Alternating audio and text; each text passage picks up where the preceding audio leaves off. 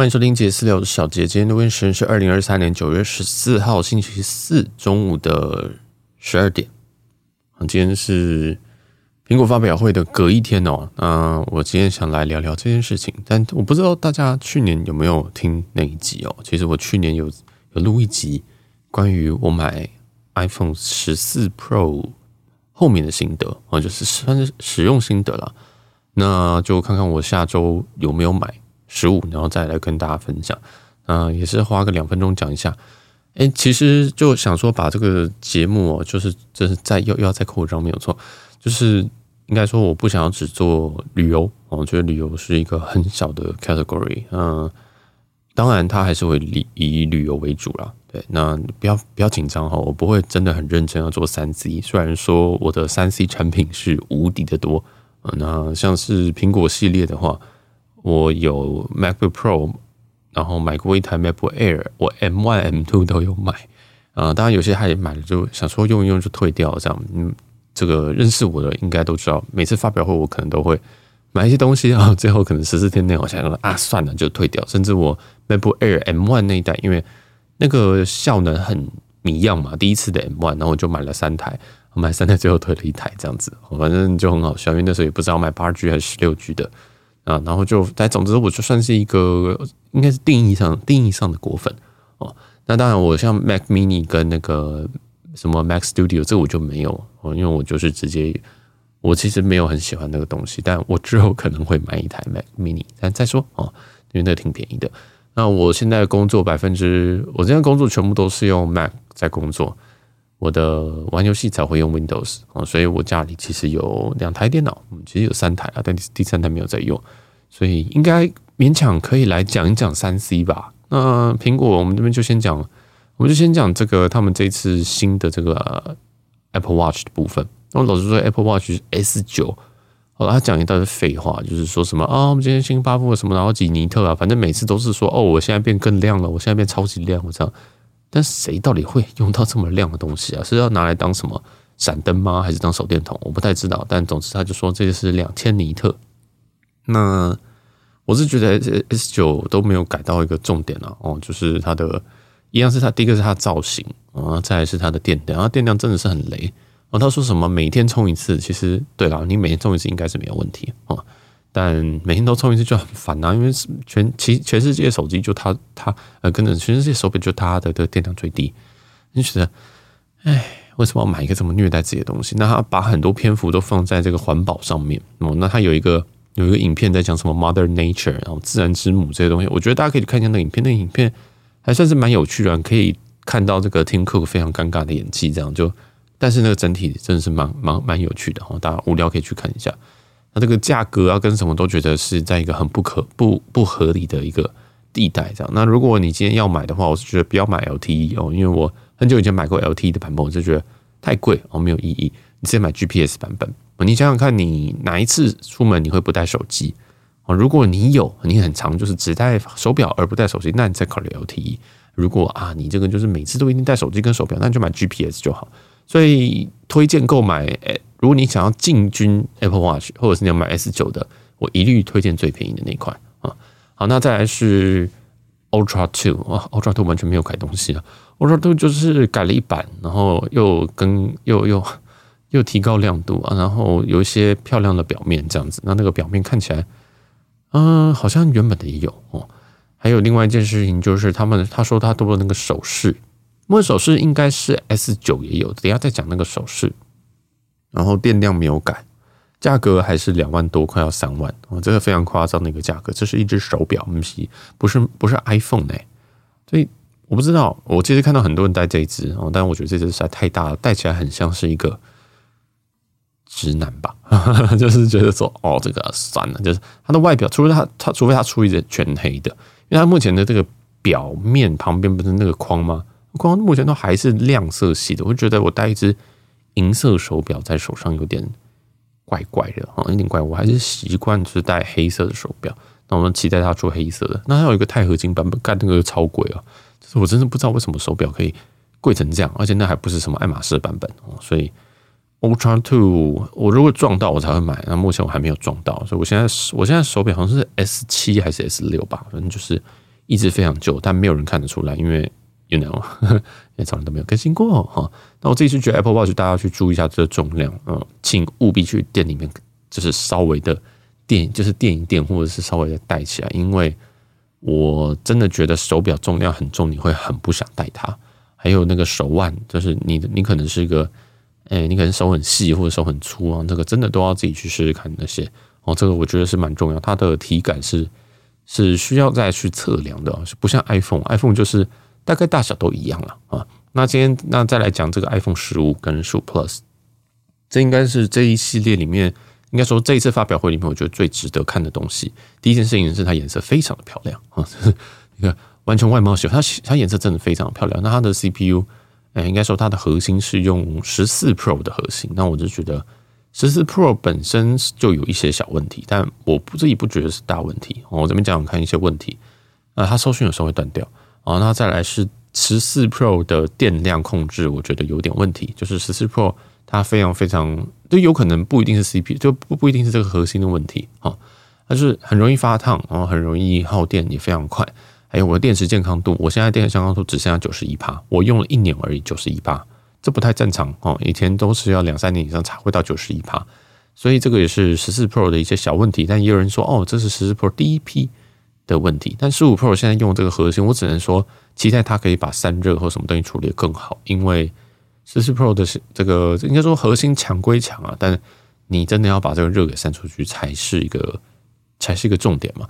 好，那我之前我有讲过一件，讲过一个一个插曲，就是那时候我去搭长荣啊，然后长荣的地勤在 check in 的时候，他就拿到我手机，那我手机基本上是裸机的哦，裸机理论上已经散热最好的情况，这也是我一个不太喜欢装很多保护壳的原因。第一个是保护壳会让这只手变更大只啊，第二件事情是它其实散热会很差，哦，散热很差，所以我自己个人是不太建议装太多东西。还有一个是十四 Pro 真的是很烫。然后就拿给他的时候，因为我要给他看说什么一些什么签证资讯还是什么机票的，然后就拿过去他说：“哦哟，你手机怎么这么烫？”哦，所以是真的很烫，这是大家认证的啊，长隆地勤认证的。所以在十五希望有好一点吧，啊，希望有好一点。那两两个的都是用这个动态岛，哦，都叫它动态鸟。那动态鸟的话，我是觉得，我觉得就有点酷了啊。但是你说它好用吗？哎呀，还好哦。那它会不会继续？它应该不会像 Touch Bar 就这样不见了吧？就是。应该看起来是会是一个持续进行的东西，那它有蛮多可以玩的空间，它看起来很酷，啊，实际上用起来，诶、欸、也算实用，但我不会跟你讲说你非要这个东西不可哦，所以这边大家就这样。那它的颜色真的是蛮漂亮，它有这个粉色、黄色、绿色、蓝色跟一个最无聊的黑色哦。那粉色今年的主打颜色啊，那黑色的部分的话，我是觉得偏无聊哦。那我其实我妈就想要买。iPhone 十五，我就问他说：“你要什么颜色？”他竟然跟我说黑色。我想说：“呃，你要不要买一些有趣一点颜色，就是你真的喜欢的颜色？”然后他就说：“啊，那他看了一下，发现说他还是喜欢黑色，所以最后他买黑色。但是其实他每个颜色真的都非常漂亮。那这个边框印象当中是铝铝的材质。那有人会有人会问我说：“这个这次的材质到底要怎么想？”我跟你讲，这个在 iPhone 或者在苹果的生态链里面，主要有三个材质。第一个是不锈钢，第二个是铝，第三个是钛。那哪个最轻呢？最轻的是铝哦，不是钛哦啊，最轻的是铝哦。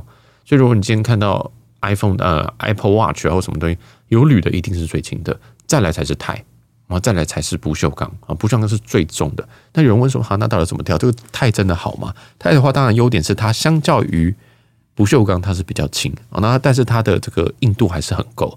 那铝的话就真的是比较软一点，但是它很轻哦，那就是看你的选择。如果你今天你今天如果是一个什么，你外面还会再装个什么犀牛盾啊，然后什么鬼的，我就觉得铝的也没有什么差了。哦，那大概是这样，就是这三个这三个材质的坚固程度的话，当然还是不锈钢大于大于等于钛，然后再大于铝。那轻的程度的话，最轻的是铝，再是，但其实铝跟这个钛其实就有一段距离哦。就有一段距离哦，不是是铝，其实是我觉得是轻钛还蛮多的哦。这是我个人觉得，如果以我都很希望它这个 Pro 以后也用铝就好了，那不用特别给白弄一个什么不锈钢，因为我现在十四 Pro 就是不锈钢的材质，不锈钢就是一个亮面的东西，那它这个边框是亮面的，你就是很容易残有指纹在上面。那钛的话，哎，它也是一个。也是一个比较嗯，其实也是会有指纹哦，但是要看它怎么处理，因为它这次 Pro 的十五 Pro 的这个边框用法有点类似法丝纹的这样去做，然后看起来还有涂层，所以我不知道，我不知道。那这个只是总之，我觉得十五的十五跟十五 Plus，我觉得是诚意之作，诶，就是你属于那种我要换手机，但是我对于相机没有要求的人啊，不是更正，不是相机没有要求，而是我对于相机没有说一定要用三个镜头的人。那三个镜头差别在哪？哦，那十五的话，其实它的镜头只少了一个长焦。哦，那如果你连长焦是什么都不知道，那我是觉得你买两组就好。哦，你买那个最最最基本的。就是十五，就是广角跟广角跟这个超广角就好啊。广角其实就原本的主镜头，这样。那这个镜头其实有升级哦。哦，这个十五的镜头是印象当中是十四 Pro 的镜头啊，所以个人觉得其实不错哎。哦，其实这个是一个不错的、不错的一个 deal 啊，我是觉得是可以接受啊。那也非常非常有趣的是，它在广角端哦，在广角就是零点五的那个，这样大家可能比较好懂。它的光圈是来到一点六啊。是来到一点六，但是在十五 Pro 跟十五 Pro Max 这边哦，接下来会讲比较难的东西。它的广角是广角光圈是一点七八，一点七八跟一点六是差在哪呢？哦，一点六是比较大的光圈，光圈大代表你可以吸收更多的光源进来，所以一般来说光圈越大越好，也就是 F 这个数字是越小越好。那有趣的事情就来了，iPhone 十五的广角光圈比它的 Pro 系列来的大。哦，翻译啊，就是它 的 Pro 系列的 Pro Pro 系列的广角竟然还比较差，嘿嘿，非常非常的有趣啊，非常非常有趣。好，那呃，这是主镜头的部分，跟呃，刚刚对不起，那刚刚是主镜头部分是是一倍啊，是一倍。那再来才是超超广角的部分，超广角就是零点五倍了，不好意思。超广角的话都是使用一千两百万画素，但是它的光圈 Pro 系列是二点二。那 Plus 是一般数字的系列是二点四啊，这是比较正常。也就是说，光超广角的部分，其实 Pro 跟 Pro Max 一定会表现得比较好。那再来是数字系列的话，广不知道为什么一般镜反而比较强哦，这我有点不太理解。就是我这次看发表会，我真的就觉得我要买 Pro 吗？就是黑人问号这样，真的是真的是有一点问号，真的是真的是我不知道，我就是有点犹豫这样。好，那我们刚刚也讲说，这个 Plus 跟 Pro 应该说数字系列跟 Pro 系列的这个主要就是望远端啊。望远端的话，我就先跳过去讲啊。这个因为其实大家应该都看到新闻或什么的。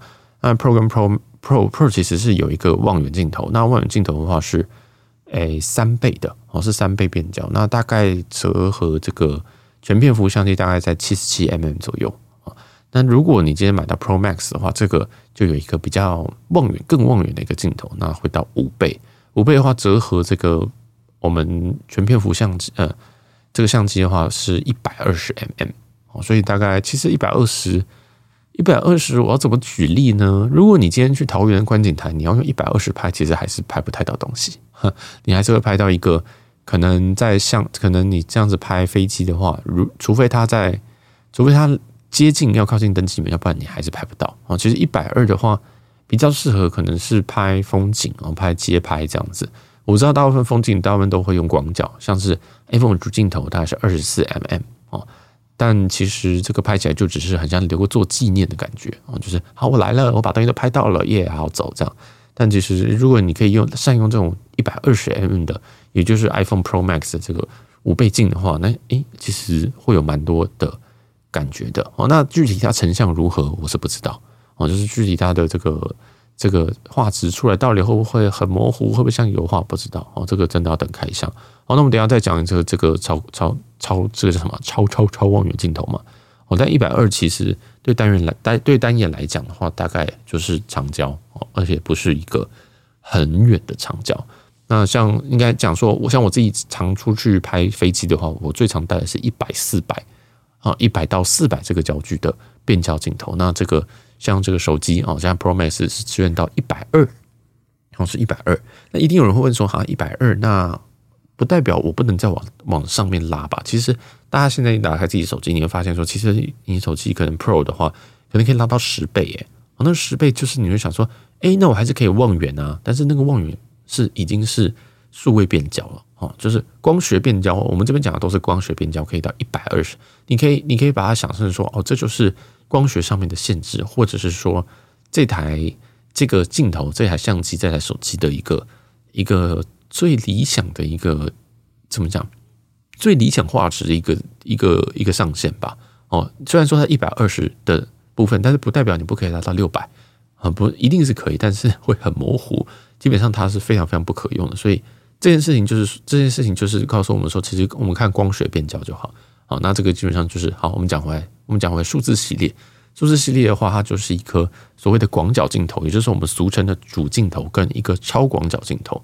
好，那我再讲一下为什么它为什么其实我们会叫它叫广角镜头。你说主镜头没有很广啊，另外一颗才广。我没有，其实对于拍照的人说，对对摄影来说，对于摄影师来说，其实那颗主镜头大概是二十四 mm，二十四 mm 已经是广角镜头了。哦，大概小于三十五都算是诶这个广角镜头的范畴哦。所以这个也是一点摄影资讯也提供大家。好，那既然讲到这个二十四啊、三十五啊、一百二啊。我再多讲一点，因为在新的系列里面，我应该觉得它应该是软体有做一些更动。其实你可以在照相的时候哦，可以直接去选这些数字，因为我们以前都是什么看到的都是零点五啊、一啊、二啊、三啊，然后未来这个 Pro Max、Super Pro 会有一个五。那其实对于摄影的人来讲，其实很不直觉，因为对对对我们来说，我们会有那种单眼的定焦镜头哦，就是你单眼基本上是可以换镜头的嘛。那我们有有有一种定焦镜头，就是它就是固定一个，它是没有办法变焦的。你想想看，它就是一个，它就是你一个一倍的镜哦，然后它可能就 fake fake fake 在这个诶二十四焦距左右，那你没有办法去去去换它，你就不管怎么样拍，你就是这个这个位置哦。你想想看，你就只有一颗镜头，而且你不可以放大缩小的这种感觉。那为什么会有要要要用这么这么痛苦的镜头？因为是这个画质才能到。最好这个光圈才能开到最大，这样子哦。因为如果你今天要光圈又大，然后这个诶覆盖的焦焦段又多，就是你想说为什么不做一颗零到三百的镜头或零到六百，对不对？为什么？因为不可行啊。哦，你真的要这样做的话，那个那个镜头可能会十公斤重，这样你扛得出去吗？啊，所以其实这个都这个都是有一些诶限制所在，它并不是说嗯真的是可以这样做，因为镜头本身还是一个光学原理的东西，它。有它有其上限，那手机能够做的，在这么小的空间里面，那它要去利用、去去处理之后，那其实还需要后端的这种数位的修图哦。就我们可能常常都会听到什么锐化啊，或 AI 啊，什么算图啊，对不对？像是这个，如果大家有在用这个人像模式，人像模式后面都是算的，就是那个那个后面的那种模糊感，对不对？假如说我们今天要拍一个人，你希望背景模糊，你就会开人像模式，或者你要拍实物。你会发现说那个那个后面的模糊，第一个很不自然，很像只是打马赛克而已。因为那是算的，因为那是算的。那个如果你今天用单眼拍的话，后面的后面的东西是会非常漂亮。所以其实我们通常看在看说这个是用手机拍的单眼拍，我们看后面糊化的东西，我们就知道。哦，那当然还有这个当事人拍照技术啊，大家不知道有没有拍过那种实物？假如说我今天要拍拍一碗那个 Sukiya 的牛丼，那我开人像模式，想说哦，后面那个店员真的好丑，我把它我把它模糊掉。那我们开的时候，好，我们拉好距离，发现说，哎，奇怪，为什么这个饭的前半部分我照得到，后半部分，哎，还是模糊？就是同一碗饭里面哦，所以这个其实都是，哎，目前来说啊，这个这个都是手机在拍照一些很麻烦的东西，因为这都是用算的，啊，这都是抹，就是抹掉的痕迹非常明显啊，我只能这么说。所以目前单眼还是没有办没有办法被取代，这个是有原因的。但老实说，现在的手机，如果你只是放一放。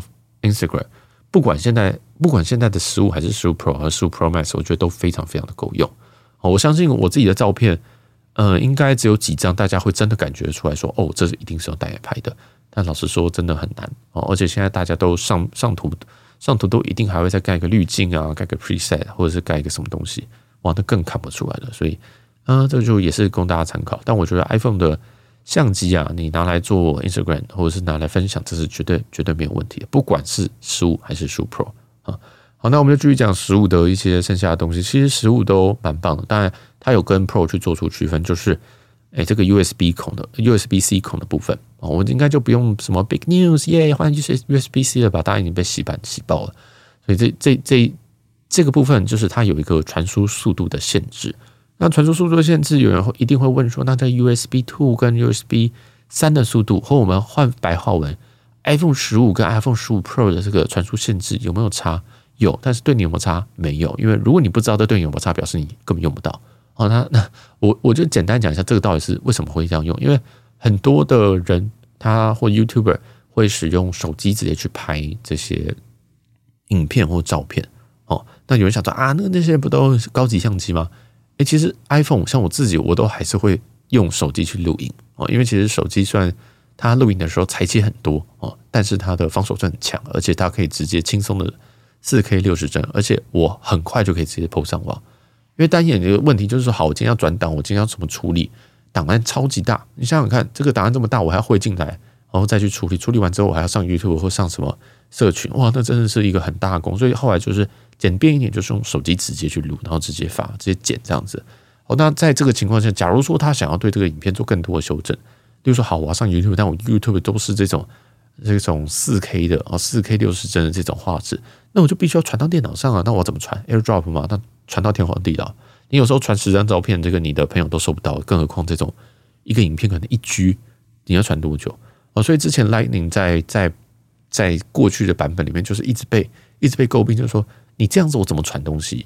哦，那那 i iPhone 就撑到了今年，终于是要换了。但是在这个一个地方做出了区别。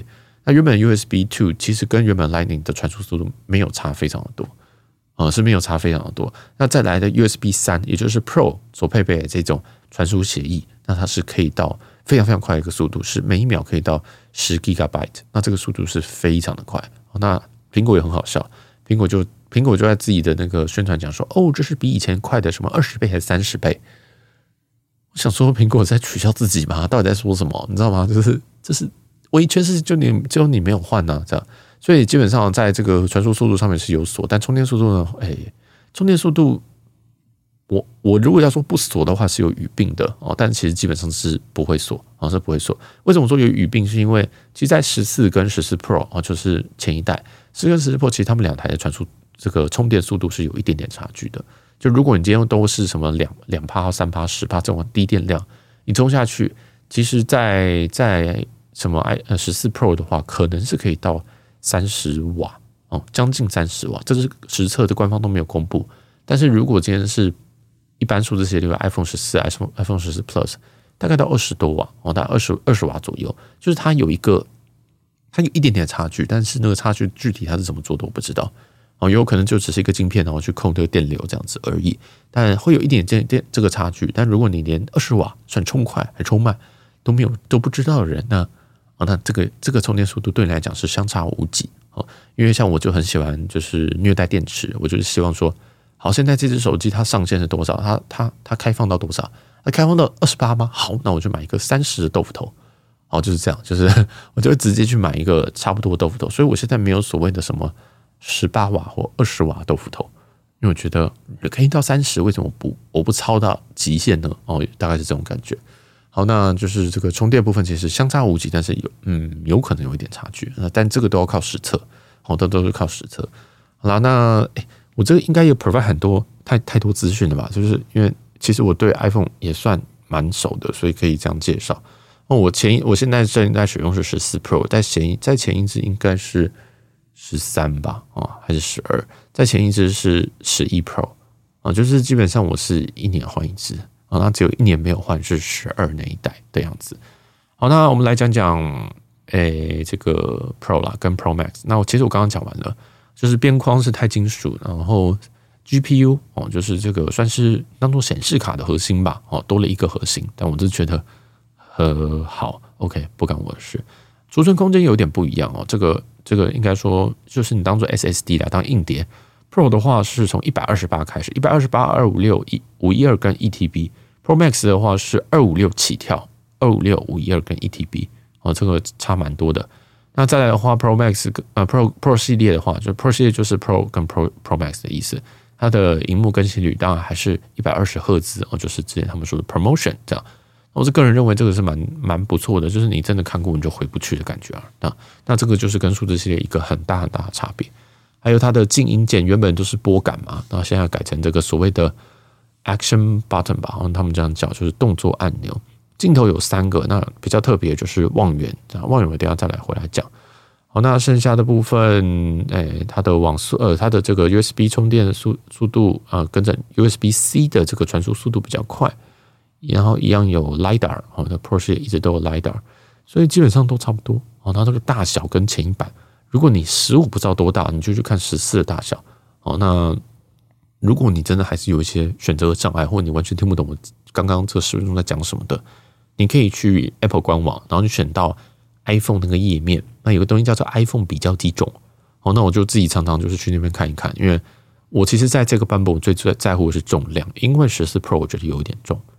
我觉得十四 Pro 拿起来就觉得，有时候我单手拿，我就就是用用觉得天，等一下有点重啊，所以我其实比较在乎的是重量。那十四 Pro 大概是两百零七克的样子，想说哇，那我希望之后可以换一个轻一点的。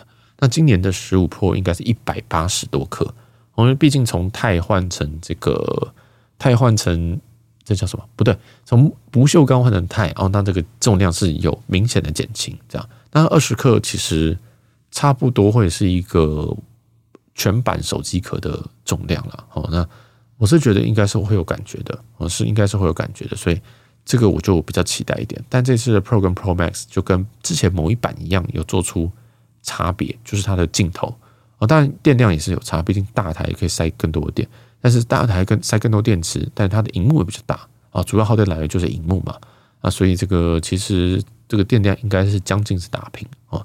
好，那再来就是镜头，镜头我们就来讲讲一下这个，呃，算是潜望式镜头吧。这个我不太确定大家知不知道潜望式镜头，所以我们这边其实如果你今天看 YouTube，应该是都都讲完了哈。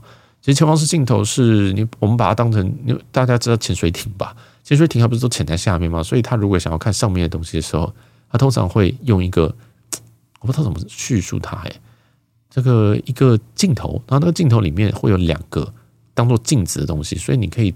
你可以这样看进去之后，它会直接反射，反射两次，然后就可以看到外面的世界。我不知道大家小时候或者是国中的时候有没有做一个，我不知道实验吗？就是老师会发这个一个纸箱，一个长长的这种长纸箱，然后再给你两片这种镜片，然后要你把它镶嵌在里面。之后你就在这个镜这个镜两片镜头的外旁边挖一个洞，然后你就可以看到一个很神秘的地方哦，就是。你现在这样直直这样水平看过去，然后这个镜头会帮你反射，然后再反射，啊，就可以到一个，就可以看到一个你平常看不到的地方。这样，那为什么在这个东西大家就直接去直接去 Google 了哈？这个潜望式镜头或者是潜水艇的这个这个这个这个不知道叫什么镜？好，那为什么我们直接讲为什么要做潜望式镜头？为什么要去这样做？是因为其实我们当我们要进到长焦的时候，我们有没有发现，其实 Apple 手机为什么它那个镜头越来越突出？有没有想过这个问题啊啊？原因是因为你今天在做镜头，如果你不让它突出一点的话，哎，它就没办法照这么远哦。基本上大家有没有看那个单眼，都说什么大炮大炮？大炮是什么意思？大炮其实主要是拿来做长焦。哦如果你今天是那种广角的，我们说什么二十四，其实根本不会到那么大只啊。原因是因为你这个长，你焦距越大，你所需要这个空间，它在这个物理的光学性质上面，它其实是需要哦，它是需要越越长的，它的焦点会越远。所以潜望式镜头的意思其实就是我利用反射来买这个空间啊，这样懂意思吗？假如说今天一个一一样五倍镜一百二十 mm 的话，那那如果好，他手机可能他手机这个镜头的这样大小啊什么的，可能要三公分好了，它可能要三公分这么厚，你觉得有一台镜头真的可以做到三公分吗？真是不可能嘛？那样这就是一个内建的一个书架，对不对？就是 iPhone 好像好像也长一只脚一样，这不对，所以。他们像像之前 Samsung 或者今年，其实 Android 阵营这个东西都做很久了，就就想说，那我就直接在机身里面装两个反射镜，就跟潜水艇的概念一模一样哦。这个直接把这个两个镜头，两个跟着两个反射镜或者说镜子装在机身里面哦。那这个是 Android 的做法。那因为这个东西已经被注册了，它已经被注册这种潜望式镜头是一个专利。所以说，苹果没有办法这样做，没有办法说啊，我就直接照抄你。然后，苹果也是不会付人家专利费的啊。而且，苹果也还是很喜欢自己搞一些专利。所以，他这一次使用四个反射镜啊，那这个四个反射镜的排列是比较不一样的。因为这个是嗯，Android 阵营的，或者说我们就拿潜水艇来看，它其实这个两个反射镜，它每个折射角度都是九十度啊，它每个折射角度都九，就是我现在哦，完全不知道要怎么样用 Podcast 去讲这件事情，但是。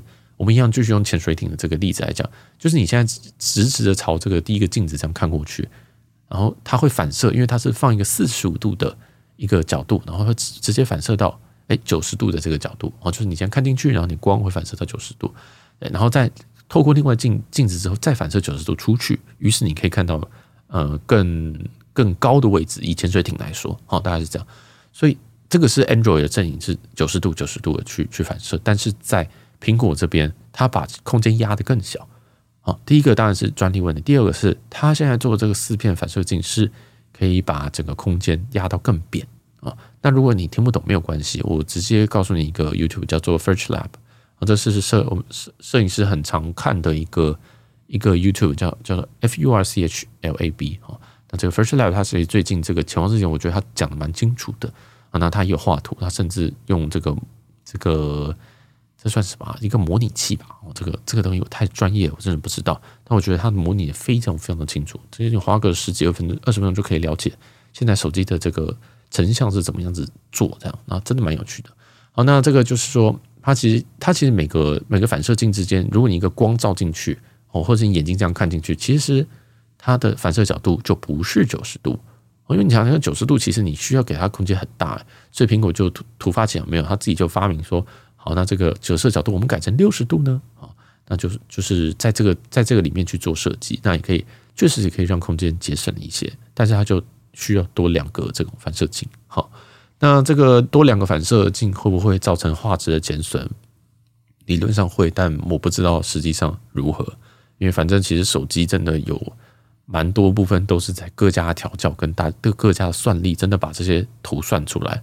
你算得好，算得符合大众，那他们就觉得赞啊。所以其实我还是老实说，他们目前看起来十五 Pro、十五 Pro Max 里面的镜头是没什么长进，除了这个 Pro Max 的。潜望式镜头，或者是我们说这个五倍的五倍的这个镜，这样子。好，那当然苹果有为这个他们的潜望式镜头去去去讲了一个名字，去去就是重新定义一下他们家的什么东西的名字，这样。哦，那这个也是很常见的，就随便它哦。但是基本上它广义来说就是潜望式镜头了。啊，好，那这个就是镜头部分，我们就讲到这边。那最后还是要看他们成成像出来如何，因为现在真的很难很难很难很难知道说这个东西如何。然后他的拍的照片，在发表会上面的照片，其实颜色都还是过于怎么讲？我我会说锐化啦，就是就是他的所有照片，我都觉得跟十四 Pro 没有相差太多。嗯，因为 iPhone 的照照相是公认都永远都不是最好的。他 不知道大家懂不懂我意思？就是真的有很多家的相机，不管是长焦还是拍人还是夜景，都比 iPhone 还来得强。所以如果 iPhone 你能买下去，当然你会买到一个。可能八十五分的相八八十五分的手机相机吧，但如果你真的想要有什么特殊的功能，那我觉得其他家有很多选择啊。但因为像我也是逃逃不出这个生态圈，那我们就啊就 suck it up，就是接受它吧啊。那这个好，镜头就讲到这边。那接下来呃我自己会买什么？其实我还在犹豫，因为这个十五 Pro 跟十五 Pro Max，我有点很想为长焦去买，因为长焦真的对我来讲是一个。很好的，很好的创作的焦段哦。我这样说，因为其实大家现在都有手机。那我刚刚说的这样二十四焦段啊，就也就是说，我们 iPhone 的一倍镜，一倍镜其实真的大家拍起来都一样，你知道吗？你你现在思考一下，你今天要拍一碗一样 Sukiya 的牛洞，你用一倍镜，你要怎么拍的很特别？不就每个人都拍的一模一样吗？你懂意思吗？你。你要把 Sukiya 或者是你要把呃，就是说中正纪念堂啊，对，现在叫自由广场，你要怎么样把这个建筑拍的很特别？其实你在同一个焦距下，你的创意是嗯会有一点限制的。所以现在到后来，大家就开始挑战用不同的焦距去拍一些，就是去去去创新。例如说，像我刚刚刚说的，一般来说我们拍风景照都会用广角去拍，想说我们容纳所有的东西。但是因为大家都这样拍。你像去浅草寺，大家都那样拍，每个人都拍那个在那个那个大灯笼底下，然后夜这样，然后每个人去大阪都要去跟那个那个跑跑人去拍照，对不对？新斋桥那个跑跑人拍照，不觉得每个人都一样吗？那那这样拍到底有什么意义？所以其实，在一百二十这个焦距，你有很多很多创意空间。那你懂我意思吗？就是你可以跟别人拍不一样的东西，当然成像品质未知，但是在在这种情况下，哦，你就能够拍一点。诶，特别的东西，因为真的大家都看过那个跑跑人，大家都知道在下面会比什么手势，大家都知道旁边有很多人，甚至大家都知道哦，旁那座桥是灰色的，你知道我的意思了吧？就是这个创作会会有很大很大空间，所以现在我会带单眼出门，甚至我像我最近一趟，虽然我只去了两天，但我带了四颗四颗镜头出门，好，最后只有用一颗。就就就其实是我想要创作一些，哎、大家拍不了的东西，或者是你就是我想要做出区隔啦，我想要做出区隔，所以哇，这个五倍镜就让我有点，光是这个镜头，我说我告诉你，如果今天这个镜头是装在 Pro 上面，我一定买，保证买，而且我可能买五一二 G 的，我想说，妈的会拍爆啊，没有了，其实就是想说，嗯，这个是一个很好的组合，但目前装在 Pro Max 上面。当然，像我们刚刚讲的，这潜望式镜头，其实即使你像像这样潜水艇哦，两个镜、两个反射镜还是四个反射镜都要一定的空间，但有可能它的空间真的不够了，所以它必须要只能装在 Pro Max 上面。但哦，这就是我非常非常犹豫的部分，因为其实就连十四 Pro 的重量两百多克、两百零多克，我都已经觉得希望它可以再轻一点。那如果今天变成 Pro Max、Super Max，我今天它中它的重量在两百二十克左右。哦，那不减反增，为了一个这样长焦镜，我要这样去做取舍吗？还是我会买十五 Pro 就好？所以这个就是我目前还在抉择的地方。当然也有可能不买，但我觉得不买的几率大概是小于十趴，小于十趴这样。所以这个就是我的购买选择。那当然还有我的家人呢啊，因为我爸也换手机，我爸现在也加入这个一年一换的内容，因为他发现说我都可以把旧手机卖掉，卖一个不错的价格，所以他就觉得好，那就对，就就就换吧这样。所以如果你想要这个。我爸使用过的手机的话，十四 Pro 黑色二五六 G 的话，哎，可以来掐一下啊。那你掐一下这个，我应该很快把它卖掉了，因为我觉得很烦哈，是 真的觉得很烦。那在我妈也换手机，因为我妈前一只手机是 Ten S，我是很久以前，但是她 Ten S 炸掉之后，就变成我的备用机先借给她用，是十一 Pro 啊，十一 Pro 给她，那我就跟她讲说，你今天就换一换吧，就不要再纠结在那个旧手机上面。所以十一 Pro。应该会回到我身上，然后他就去换十五，那他决定买十五的。我问他说买 Plus，他说不要。然后他们都喜欢用小手机，很奇怪。你知道他们年纪七十几岁，但是我一直跟他们讲说，你确定你这样看得到吗？哦，然后我们不是用这种方式，我就说，其实你买大字一点也 OK 啦，这样子也是字就可能也不用放那么大，因为就连我有时候 Pro 的那个字我都觉得有一点点小。然后他们最后还是选择哦不要大字的手机，然后选了黑色的一二八。那我觉得其实这个真的。我觉得十五系列真的很真的适合很多很多人呢，就是像妈妈或者是说，诶，像是长辈哦，长辈就是十五十五都已经 overkill，都已经真的是太强了，甚至买十四都可以。但我觉得啊，新的就给他们买吧。但真的是一只很理想的手机，你看它铝铝框又轻，对不对？然后它的相机虽然说没有长长焦，没有这种三倍的镜头，但是也足够用了哦。因为其实像我自己在使用的情境下面。我其实最常用的就是两倍跟三倍，呃，其实就是就是 iPhone 现在十四 Pro 上面两倍跟三倍，因为三，因为我这样说好了，为什么会切到三倍？是因为是因为两倍的成像其实有一点问题啊，十四十四 Pro 的成像其实真的有点问题。所谓它的的有问题是说它的它的两倍哦，二 X 那个那个阶阶段，它是用一倍的去裁的，它是一倍之后一倍 EX 那个镜头，也就是主镜头放大之后，把它裁了那个空间给你。所以，你你懂懂懂那个意思吗？就是它它也是一个不太对的画面。你想想看它镜后面，它它其实后面的镜头，我们简单一点讲是零点五零点五倍、一倍跟三倍的镜头，所以它两倍其实是算出来的。哦，这个就比较比较细节了。但在据说十五系列里面，他们那个两倍是真的。哦，但我想说，你到底要怎么算？就是你是。你是要把两个镜头去合并，然后去怎么计算吗？我不知道哦。反正总之这个很妙，而且像这支十五系列还说哦，这就是有等于你有七个镜头在这里面。呵呵，他说他号称这里面会有七个镜头，那个七个镜头是哪七个镜头？我想一下，呃，十六哦，这边都讲全片幅为焦段，十六、二十四、二十四就主镜头嘛，二十四上去是三十五、三十五、五十、五十、八十五、八十五。一百二有这么多吗？哦，反正其实它的意思就是说，它涵盖了这些焦段呐、啊。哦，它涵盖可能从十十六，然后一直到这个一百二这个焦段。那一百这个这个这个区间，在单眼常用的这个定焦镜头里面，就是就是这些。所以我不太知道这个口号到底是谁想的，因为其实有一些很奇怪的焦距啊，有些什么五十五这种焦距，你到底要怎么讲？就是就是不知道这个这个标语，我就写的觉得很耸动，但。哎，我是觉得今年的照相基本上我是没有，我就我是觉得除了 Pro Max 以外是没有进步的。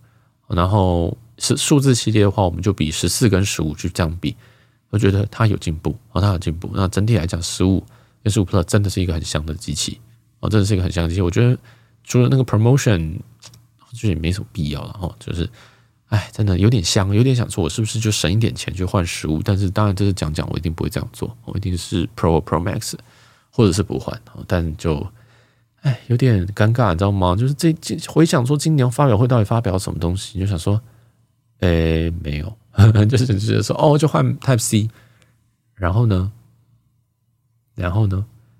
然后呢？对，就是想到，嗯，然后想不起来了。哦，潜望式镜头对五倍，然后呢？它好大，它好大台。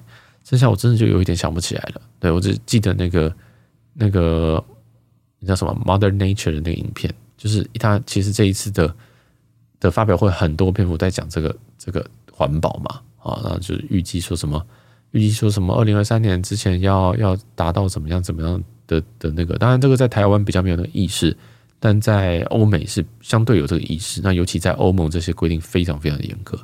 例如说，其实欧盟针针对一些什么这个会排放这个汽油车啊，其实也有很多很多的限制。所以像这种电动啊、电动车啊，或者是这种降低碳排放量的啊，或者是这种哎这种替代能源啊，虽然我知道在台湾这是一个非常逆风，甚至呃，或者是说比较大家不会去讨论的问题，就是说我先不缺电就好。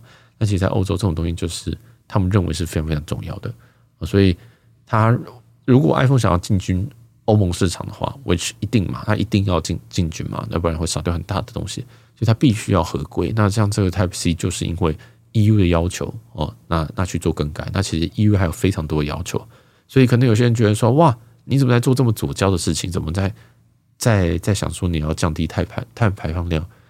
哎，我老实说啦，如果今天。欧欧盟没有要求的话，我不觉得苹果会做啦。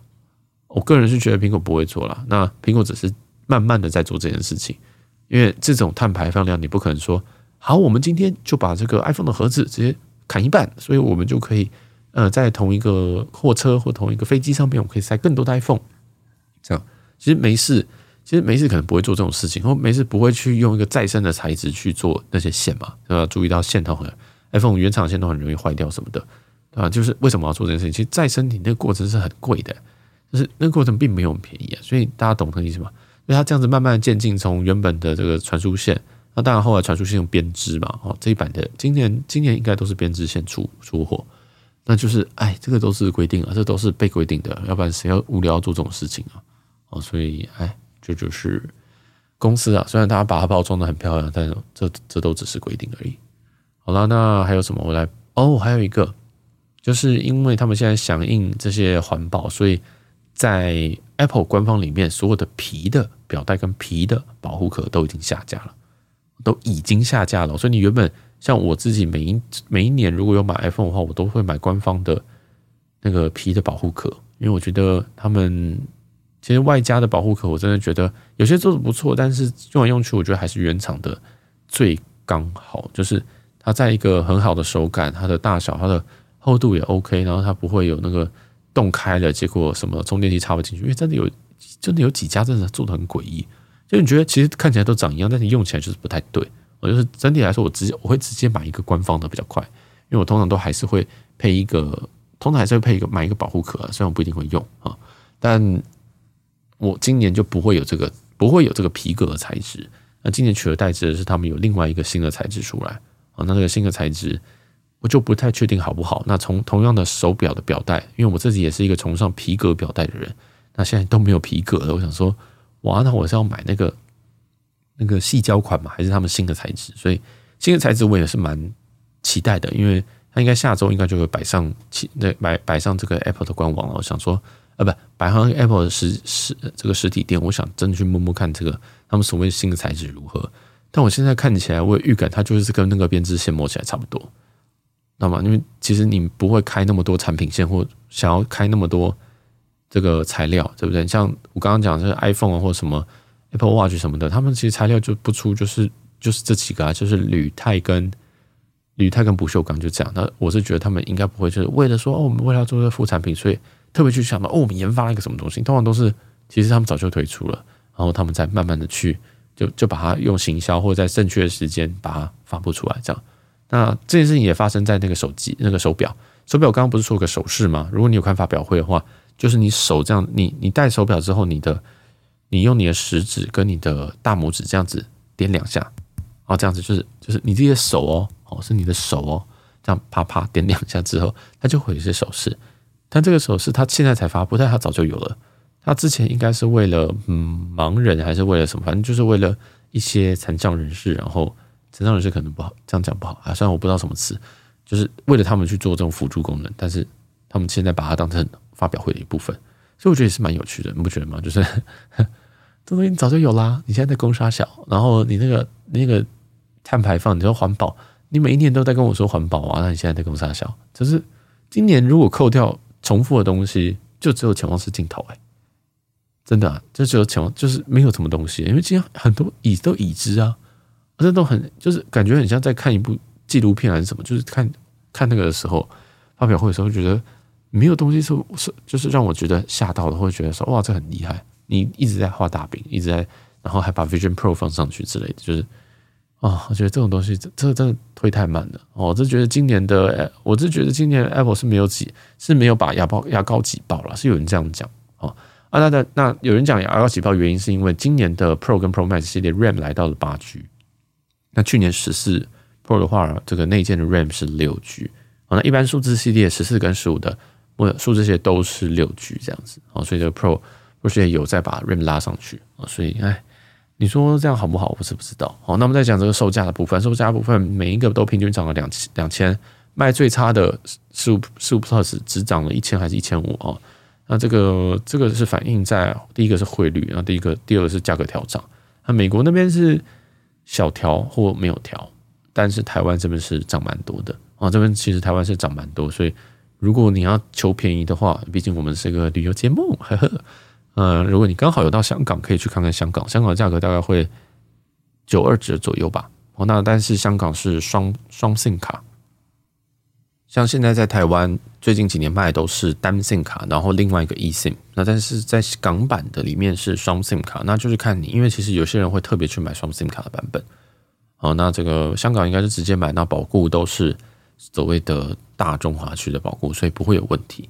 那如那便宜一点点啊，大概就是九二折左右。那大家可以自己想继续去计算，因为这个九二折，你机票飞过去就超过。那如果你是顺便的话，我觉得你是可以，就是在官网订，然后哎飞过去的时候去拿，这样哦，就是也是一个一个选择。那其他就比如说日本啊、泰国啊什么都没有比较便宜哦，比台湾便宜的啊，日本可能有，但日本真的很麻烦，不建议去买。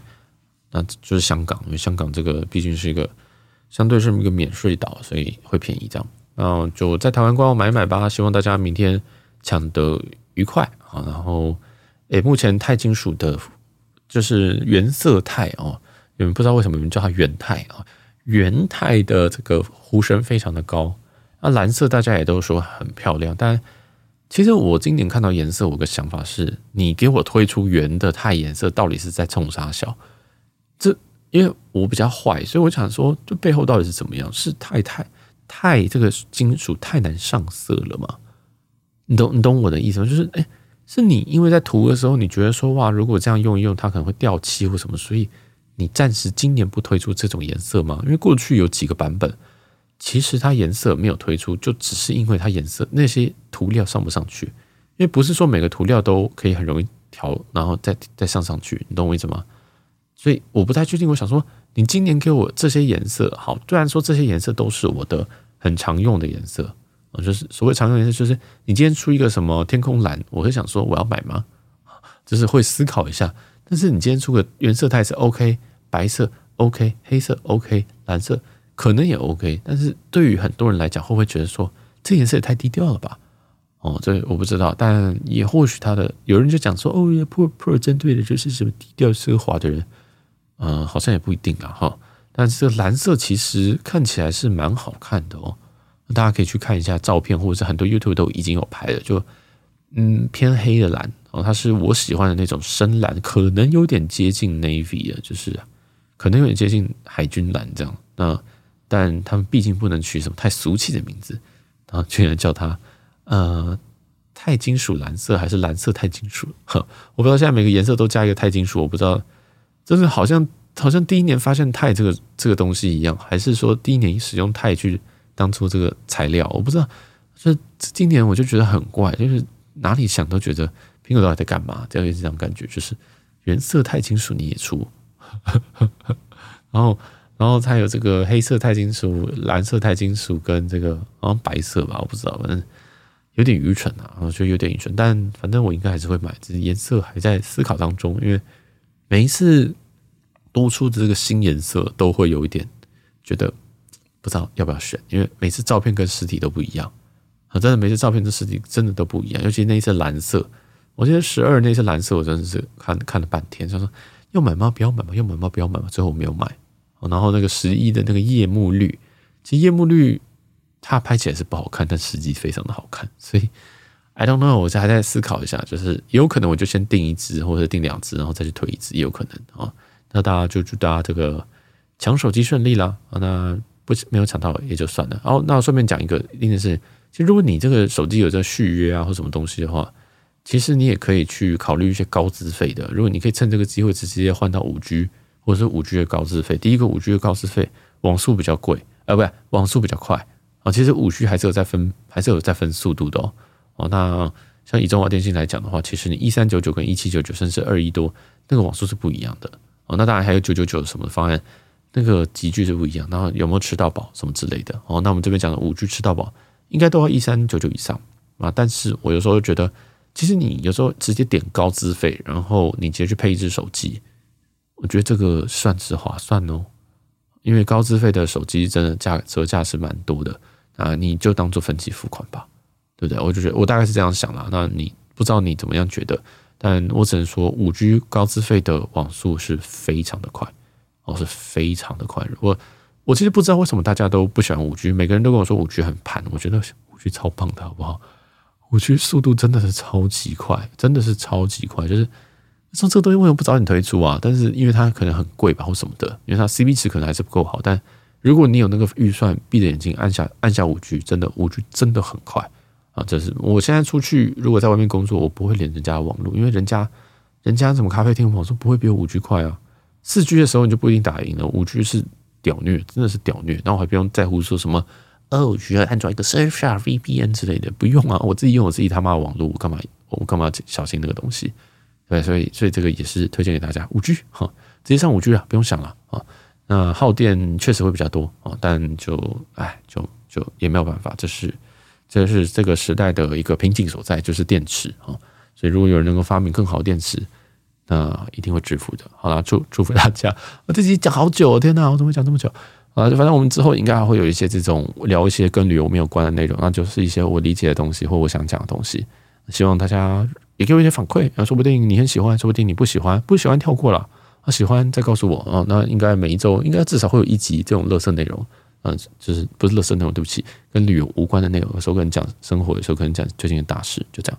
因为我想要多做一点。有的没有的东西，所以以后应该不会就一周一周三更的一个，应该目标是五更，但我还在思考。好啦，我是小杰，那喜欢我们节目的话，记得诶去各大平台帮我们五星留言，五星其实每天都可以按，然后这个 Apple Podcast 每每天都可以按一次。所以如果你现在听到这一集你觉得不错，你可以去按，那可以分享给你的朋友啦。当然这个集这其实我就觉得 YouTube 还是讲的比较清楚，而且有图片，那我们就讲一些我知道的东西，那有可能比较偏啊，就是应该这些东西应该正常的是比较难讲出来。哦，那 YouTube 你真的录这些也没有人要看，因为太深了。好，那就随便讲讲，大家随便听听啊，也是跟我生活有关，因为我也要买啊，所以这一集应该放在我们的聊生活里面啦。好，那谢谢大家，我是小杰，我们下期见，拜拜。